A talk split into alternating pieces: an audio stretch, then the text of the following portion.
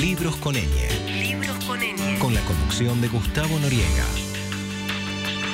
Dos horas en las que la noticia es la cultura. Aquí en CNN Radio. AM950. Siempre Siempre. del lado de la información.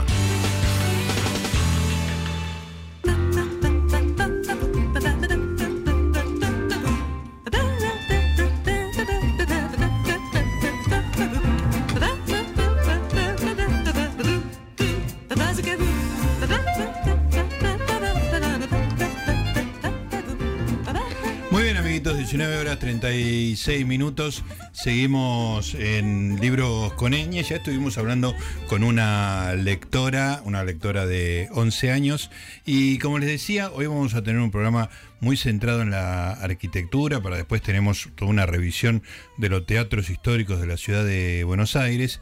Y ahora vamos a hablar con un, un amigo de Twitter, porque además de tuitear eh, y leer tweets, tweets eh, es arquitecto, es investigador, acaba de publicar en España un libro llamado La razón del pasaje, conversaciones con Glenn Marcat, en la bueno, lo vamos a preguntar sobre esto, es Matías Becar Varela, arquitecto y profesor de la Universidad de, de Buenos Aires, y creo que lo tenemos en línea. Matías, ¿estás por ahí? Noriga te saluda. Hola Gustavo, ¿Qué haces, Matías? ¿Cómo te va?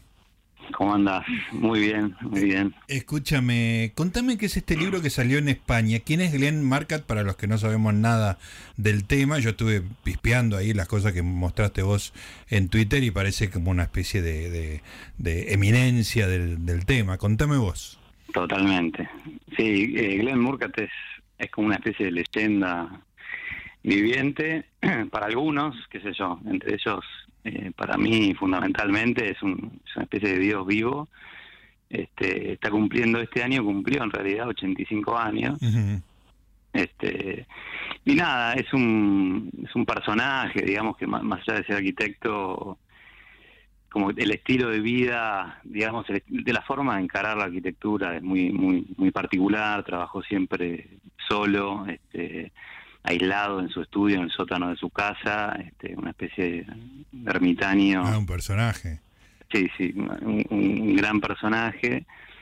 Este, dibuja en lápiz este, desde el año cincuenta y pico hasta el día de hoy. Dibuja absolutamente todos los planos, los hace él solo y en lápiz, digamos, este, con un nivel de obsesión, así que sé yo. Es nada, un, un- gran personaje para, para conocer. Este, y, y bueno, y por otro lado tiene tiene el valor de su obra, ¿no? Claro. Este, qué sé yo, que es, eh, que es medio difícil de explicar, pero básicamente, en realidad el libro se llama La razón del paisaje, ¿no? Este, Ajá. y, y es porque él, él todo lo que construye está muy, digamos, muy referenciado en el paisaje, es como que eh, toda su obra sale, ¿no? Eh, es como de los primeros este, que empezó con esta esta esta cosa más de, de- de lo ambiental, digamos, Claro. ¿no? De, lo climático, de, de lo sustentable, para usar la palabra que está más de moda hoy. Eh, Matías, ¿te, Eh, te interesa, eh, además de- de- del trabajo mismo de ser arquitecto, la historia de la arquitectura y algunos arquitectos así fundacionales que vos te refieras? Eh, sí, a ver, yo no soy ningún investigador, o sea, no soy historiador, ni mucho menos. Este, como que caí en la investigación medio de casualidad, por, por, por recomendación de un profesor, este, que, bueno, en una universidad para, para, para dar ciertos pasos, ¿no? Este, y la verdad que me fue atrapando, este, este tema me surgió como muy naturalmente, este, estudiar a este, este maestro que, que con el que, digamos, ya estaba apasionado de antes, este, y de ahí como que empecé a escarbar un poco, este, y todo terminó en- a los dos, tres años haciendo un viaje a Australia, y qué sé yo. Y me volví medio a la fuerza, sin quererlo, una especie de investigador y especialista en, en- la obra de él. este, pero pero sin mucho más bagaje que ese. te- te- Claro. te- te soy honesto, ¿no? No yo, yo, nada. es- toda la vida me dediqué a hacer obra, digamos, este, casas, este, las cosas normales de un, un arquitecto. Claro. Eh, vos sabés que, bueno, cosas que mostraste en Twitter, no- nos encanta mirar con, con Mariela y el, el gusto que tenés. Te, como arquitecto, ¿te podés definir de alguna manera? O sea, alguna línea o un, un gusto que vos tengas en tu forma de trabajar? Qué difícil. Te maté.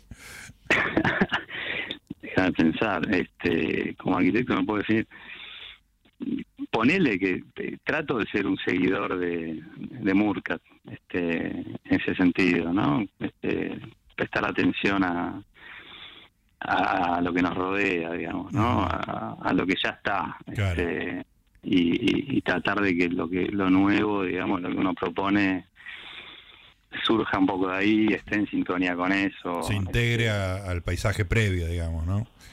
Claro, se integre, lo, no sé, lo, lo complemente, lo potencie, como que, que, que todo todo esté siempre en ese en ese diálogo, qué sé yo, sí, una cosa así. ¿Desde cuándo supiste que, que ibas a ser arquitecto? O sea, eh, em- ¿empezaste arquitectura por...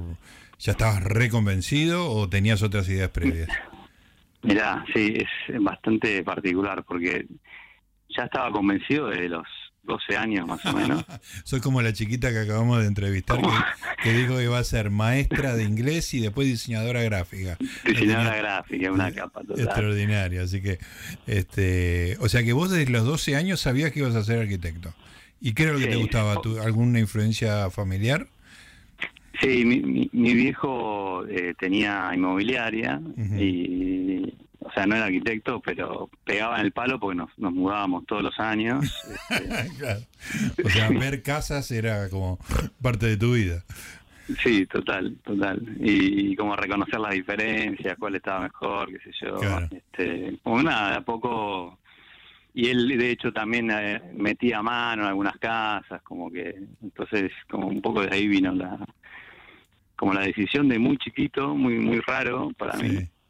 porque de hecho después la carrera se me hizo larga. Me Ajá. abandoné, me, eh, me- me fui una especie de fotógrafo durante un par de años. Ah, mira. Eh, estudié un poco de filosofía, como que estuve, estuve dando vueltas hasta que finalmente volví. Retomaste y te dedicaste a, a terminar la carrera y Sí, después a- te convertiste en arquitecto, porque no solamente recibirse, sino trabajar, ¿no? Trabajar de eso. Sí, Claro. exactamente. Es- Escúchame, ¿y tus lecturas de niño cómo eran? ¿Eres un niño lector cuando ahí cuando estabas asomando con la idea de, de ser eh, arquitecto? Para nada, para nada. Lamento decepcionarlos. no, Sí. para nada. Todos somos lectores, decimos nosotros. Vos sabés leer un plano, cosa que nosotros no. Así que vos sos un que lector. soy, soy te- no, te quería decir, soy muy fanático de este programa. Ay, en realidad los, sí, los escucho, los escuché mucho, eh, muy seguido, gracias al podcast, Sí, eh, el tuyo de conversaciones. claro. Este, en la pandemia, cuando salí a correr, viste, me ponía, Mira qué bueno. me ponía el podcast, sí. Pero nada, no, en mi caso no, no tengo mucho para ofrecer. Me encanta, damas y caballeros, este, no, me, me encanta, me encanta la literatura. Este, tengo ciertos ídolos personales, este, que, me, que me, no sé, con los que me, me, me- me apasioné mucho, digamos, leyendo. Este, Por ejemplo. y después y por ejemplo no sé el más raro o raro entre comillas es Kafka Ajá. este o, o- sí ponele Sí. este, y después no sé eh, me, me gusta me gusta la literatura este ahora estoy leyendo me acordé por lo que contaba Muriel este estoy leyendo El Señor de los Anillos por ejemplo Ah, mira, que no lo habías leído. que no lo había leído porque Ajá. no leía de chico Sí, pero soy fanático, soy fanático de las películas, sí. este, así que nada, ahora me estoy mudando, justo este fin de semana me, me terminé de mudar. Uy, te- atendernos en el medio de una mudanza es un gesto de amor que este, te agradecemos muy especialmente porque son incluso para una persona que vivía mudándose año a año eh, la mudanza es una de las cosas más estresantes que hay es desesperante. Este Sí, sí. Y, Sí, y- que hoy estuve poniendo cortinas todo el día. Uh, claro, bueno, gracias entonces por debes estar cansado, pero de todas maneras me da curiosidad saber si tu casa nueva la le metiste mucha mano. Le metimos mano, sí, Ah, ahí sí, está. sí. Sí, por supuesto. Este, es una, de hecho, es una ampliación el- de la cual dejamos un 10% del original porque era Ah, una casa muy chiquitita. Sí. Sí, sí, era una casa muy chiquita, muy venida a menos, sin, sin demasiado valor en este caso. Así que le agregamos pisos arriba y qué sé yo. Y, y bueno, acá estamos empezando a, a vivirla. Bueno, pero hiciste un paréntesis para contarnos eh, tus lecturas. Bueno, me hace gracia que siendo oyente del programa, este, tengas como todos los que entrevistamos en esta sección, eh, esa sensación que tienen de que están dando examen y dicen, no, yo leí muy poco, ¿no? Y justo la idea es exactamente la contraria, ¿no? Pues aparte eso me interesa, ¿no? Que, que nosotros decimos acá en esta sección, todos somos lectores, y que hay gente que lee cosas que el que lee libros no puede leer, como por ejemplo leer un plano. Vos mirás un plano y te das cuenta de cosas que yo no las veo.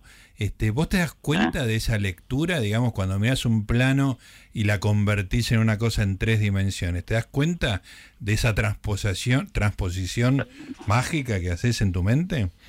Está bueno, no, sí, está, está bueno, está bueno que lo menciones. De, de hecho, el libro este que estamos sacando, más de la mitad del, del material, digamos, son planos. Claro. Este, y son planos que se leen, porque están llenos, no, no solo por el dibujo, que, que lo podés leer, sino porque están llenos de anotaciones. Hay muchos que son croquis así a preliminares, alzada, viste, claro, Sí. mano alzada y como ideas muy muy dibujadas, viste, arriba del colectivo más o menos y, y el libro hace mucho hincapié en eso, como, como en estudiar un poco la historia de algunos proyectos, como ir hasta el primer croquis, ver cómo desde esos primeros croquis se está pensando en el paisaje, se está pensando en el ambiente, ¿no? Este, Claro. Cada vez que hay, hay una cosa ahí fascinante de lectura, de, de- de ver este en dos dimensiones lo que va a ser en tres y construir sobre eso y ver las, las debilidades. Por ejemplo, me, me interesa esto, cuando vos lees un, un plano, ¿existe algo que sea que a golpe de vista vos te das cuenta que es un error? Este, mirás un plano, digamos, te traen un plano de un departamento en Caballito y vos decís, no, la cocina no puede estar ahí, que yo, ese tipo de cosas, ¿existen?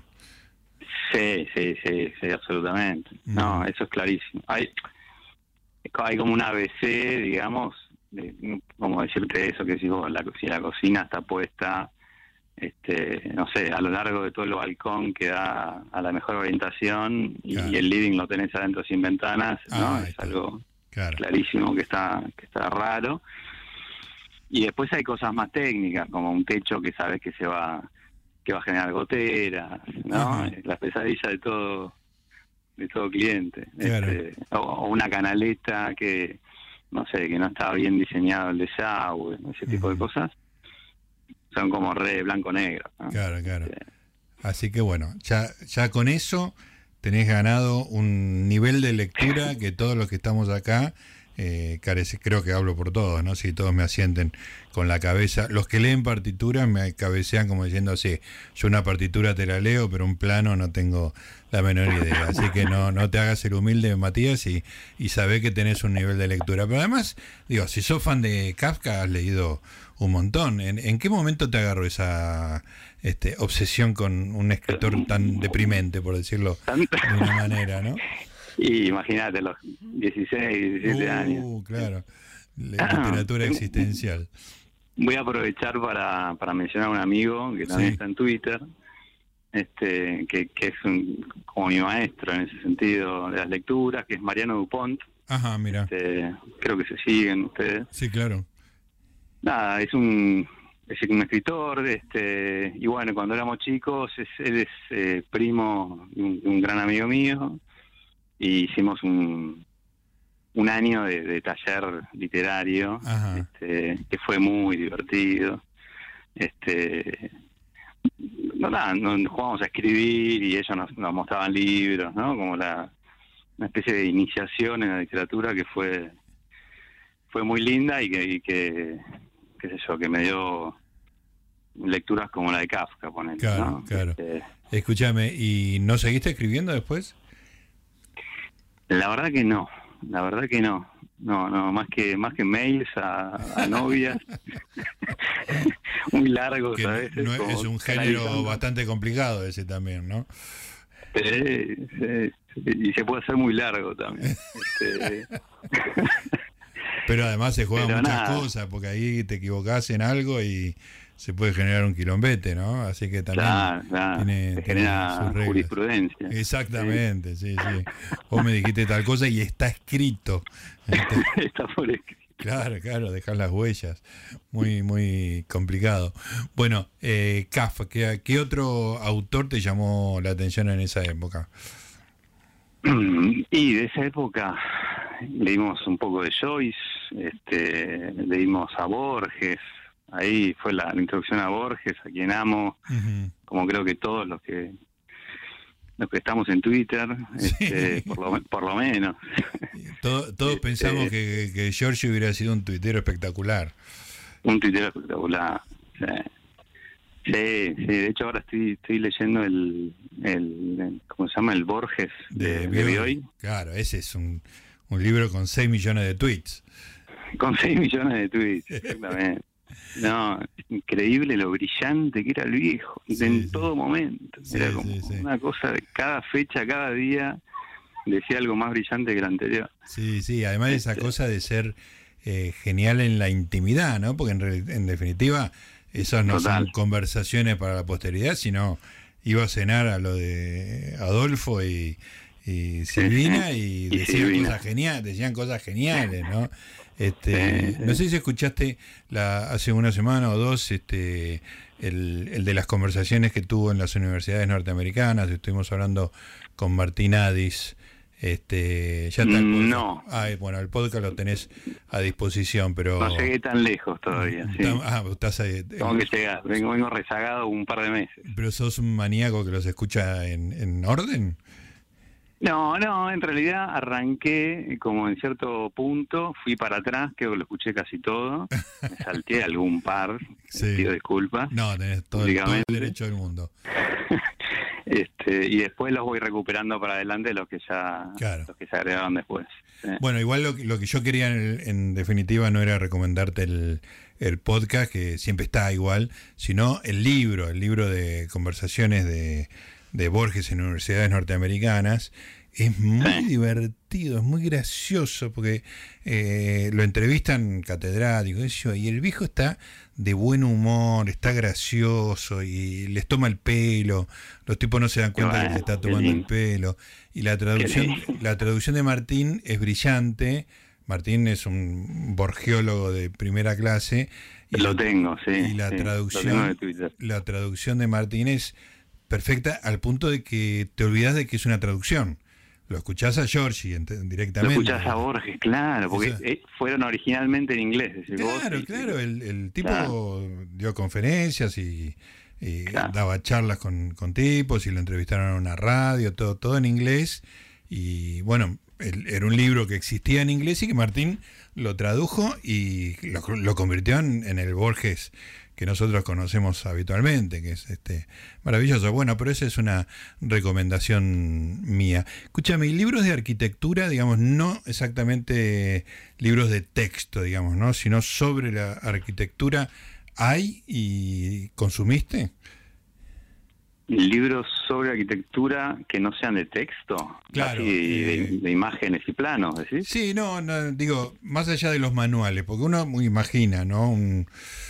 Eh, un, un tipo que estudia derecho, bueno, tiene biografías de, de grandes juristas o la historia de la constitución Sí. norteamericana. Se me ocurren más cosas que en el caso de la arquitectura, Bueno. que por ahí podría ser libros de historia, qué sé yo. Decime si vos leíste algo de eso. Exactamente. No, sí, sí, sí, sí, sí. Soy, soy fanático, Ah, ok.